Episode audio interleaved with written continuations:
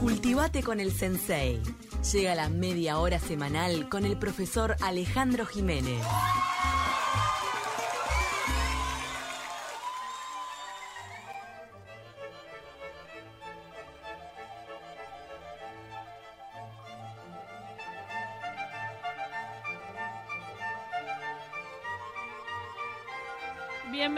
Jiménez. ¿Por qué esta selección musical para hablar de Eladio Diester? ¿Cómo andan? Y porque el sábado estuvimos por allá por este por Atlántida, estación por Atlántida. estación Atlántida. Estación Bien Atlántida. dicho, porque Exacto. no es Atlántida. Se ha criticado mucho Al eso, no es norte Atlántica, de Atlántida. la interbalnearia es un eh, pueblo estación Atlántida. Y eh, no, esto tiene que ver porque Eladio Dieste, todos los mediodías de domingo, luego de volver de, de misa, eh, escuchaba esta pieza que es de Bach.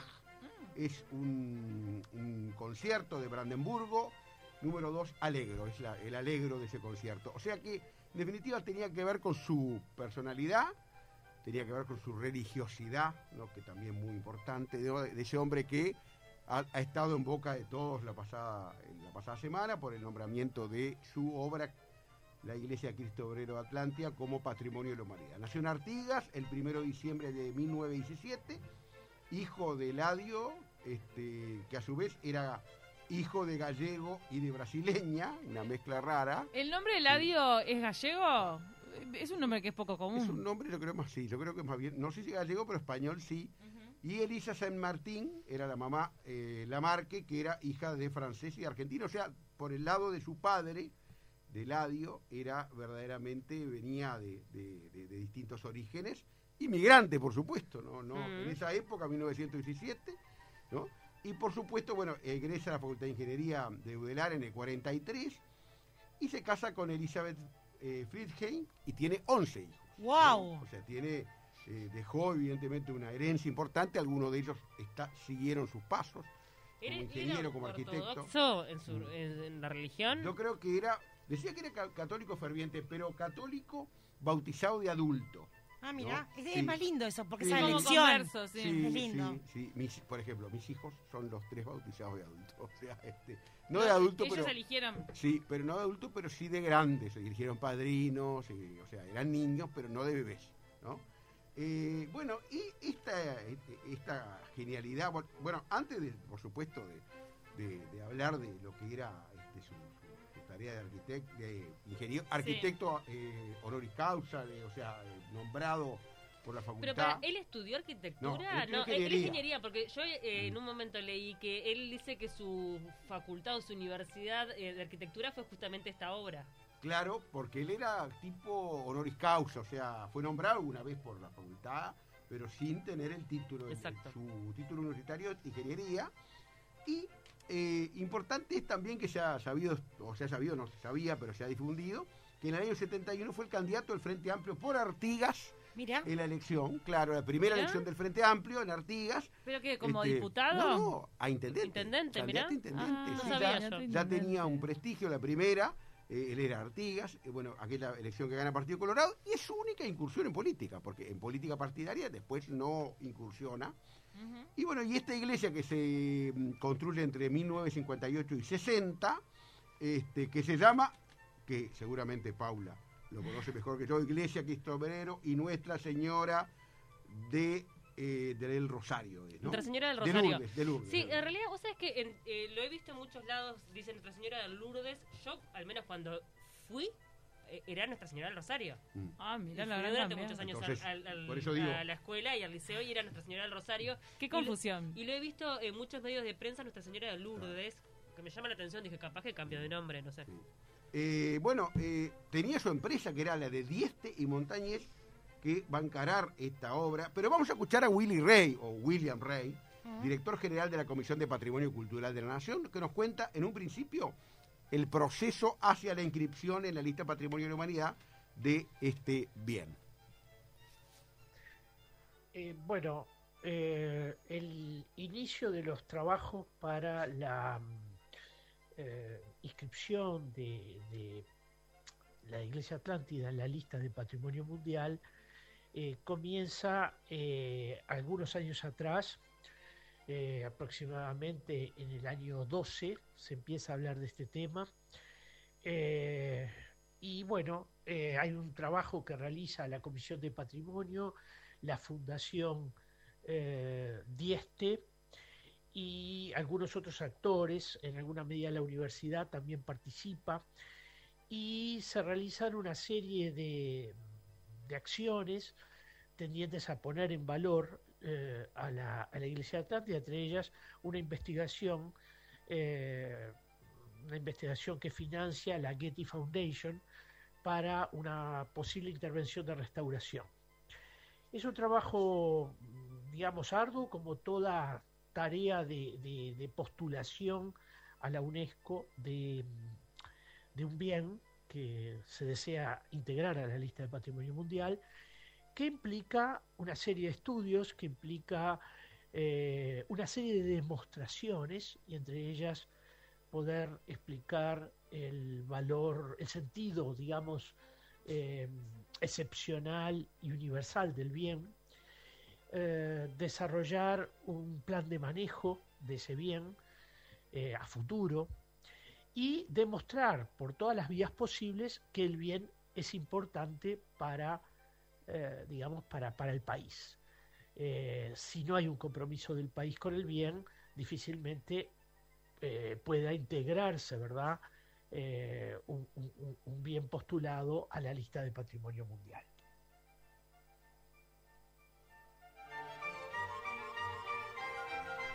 Está bien, entonces Uruguay también tuvo que hacer los deberes. Por supuesto, y son años, como ven ustedes, tuvo un proceso, ¿no?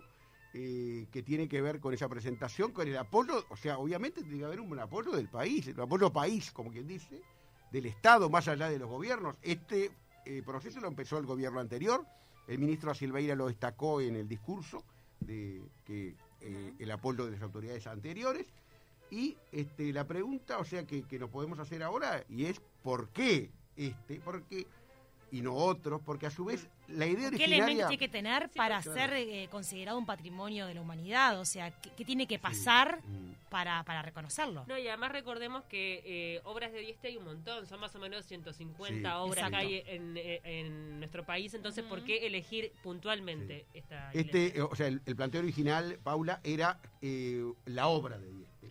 Y finalmente se fue acotando, porque era más complicado, se llegó solo a esta eh, patrimonio que Como la más es- representativa. Ahí, ahí está, pero también en algún momento poder extenderla. Eso es lo que está planteado. Pero vamos a escuchar a- al presidente de la Comisión de Patrimonio que nos dice. Dale. Bueno, las características eh, de la Iglesia Atlántida para poder estar eh, dentro del conjunto de bienes que integran, eh, la, que integran la lista del patrimonio mundial es constituirse, tal como decíamos anteriormente, en un bien de carácter universal, es decir, un bien que por alguna razón eh, va a tener un peso en la historia de la humanidad, va a incidir por las características de, de hecho cultural y obviamente por una cierta expansión, un cierto, una cierta proyección, eh, como es el caso de esta iglesia en la cultura arquitectónica del siglo XX.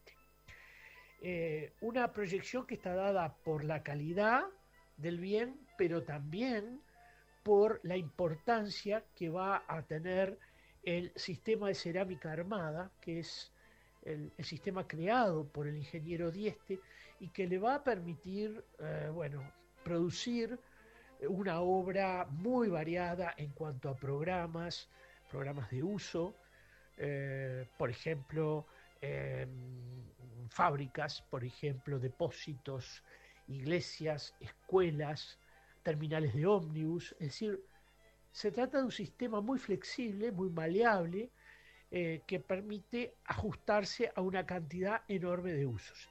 Y es ese es uno de los aspectos centrales y muy valorables. Por otro lado, el bien tiene que ser excepcional, es decir, en alguna medida tiene que constituirse un aporte a la historia tecnológica o a la historia de las artes. Eh, ese es el criterio 4 que establece eh, eh, las aspiraciones necesarias para poder ingresar a la lista. implica manejar una serie de criterios. y uno de esos criterios es el constituirse en un aporte a la historia tecnológica, a la historia de las creaciones técnicas o artísticas. Bueno, en este caso yo creo que hay una, una, una doble razón, ¿no? tecnológica y artística al mismo tiempo, porque el sistema de cerámica armada es un sistema que permite a su vez una obra de altísima calidad visual, de altísima calidad estética eh, y que se constituye sin duda para el espacio arquitectónico, eh, para el lenguaje de la arquitectura, eh, un elemento mm, de aporte, un elemento innovador interesante.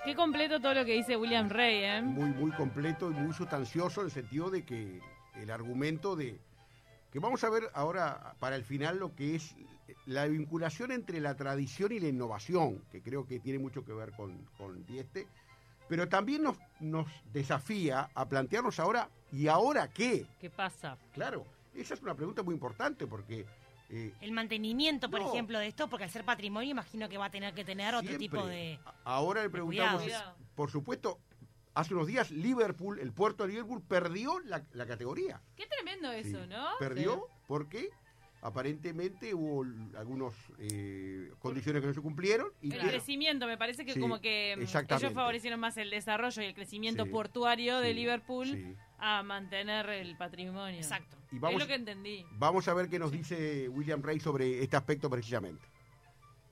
Bueno, de aquí en adelante el proceso, podríamos decir, de, de salvaguarda y preservación de este bien como patrimonio mundial eh, es todo un, un- es todo un compromiso, toda una tarea y creo que eh, es eh, sin duda el gran desafío del país. ¿eh? Podemos decir que en general la Iglesia Atlántida tiene un buen nivel de conservación y de mantenimiento, aun cuando todavía hay problemas a resolver. Se trata sin duda de un bien enormemente valioso, cuyos procesos de restauración en realidad están ajustados al conocimiento que puede haber acerca de acerca del, eh, del sistema cerámica armada. Y en esto yo siempre lo digo, los uruguayos somos los que más sabemos de cerámica armada, sin duda, porque es un invento del país, es un invento del, gen- del ingeniero Eladio Dieste, y todavía contamos, por suerte, con técnicos que siguen elaborando proyectos, desarrollando este, eh, obra eh, con este sistema. Entonces es un sistema que está vivo y eso es una gran ventaja sin duda. ¿no? Eh, por supuesto que hay que pensar también en recursos que tienen que empezar a destinarse a este bien, hay que generar un comité de sitio, hay que bueno, llegar a acuerdos entre los distintos actores, que son la Iglesia, la Intendencia de Canelones, la Comisión Nacional, la Comisión del Patrimonio Cultural de la Nación, eh, y por supuesto también los vecinos que eh, se van a integrar a este, este, este comité o este, esta comisión de trabajo o comisión de sitio.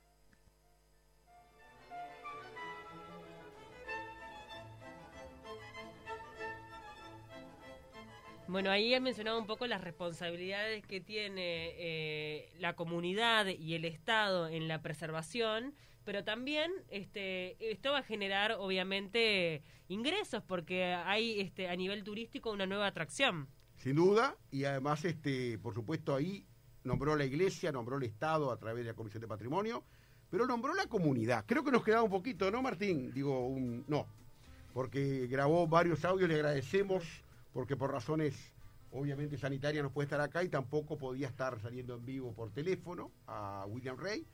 Pero mm, más que nada, yo creo que, bueno, Dieste muere en el 29 de julio del 2000 y el- en el año 2006 el Día del Patrimonio llevó su nombre, con eh, los.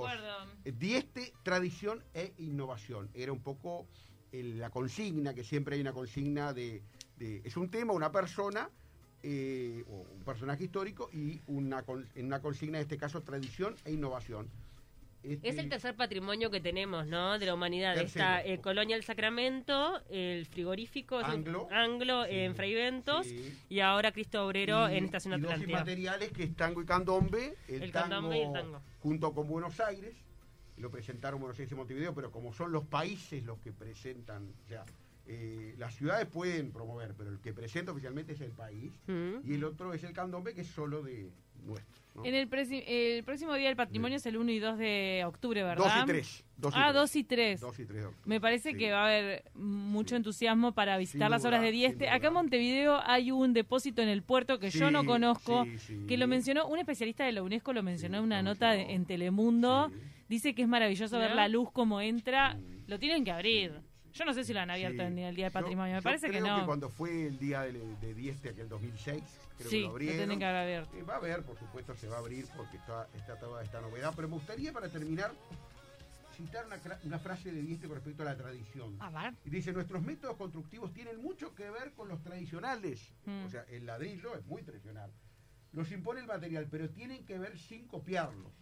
Esta es la manera, me estoy poniendo afuera el micrófono, eh, de ser fieles al hilo profundo de la verdadera tradición, fuente siempre de lo revolucionario, en esto y en todo. O sea, tradición, lo tradicional, lo tradicional, la tradición y lo revolucionario, ¿no? A veces cuando uno piensa en lo revolucionario piensa en lo político, a veces, ¿no? O, o en pero no es No, en lo estético puede estar. Exactamente. En el eso, trabajo ah, artístico la- también. La, revolución estética y artística que significa, sin ninguna duda, eh, esta, esta obra de, de Dieste, absolutamente nacional, además, como decía Willy Rey, ¿no? O sea. eh, y mundial Sí, por sí. el por la valorización ahora que le hace eh, la UNESCO, que sea inspiración, ¿no? Sí. Para próximos creadores.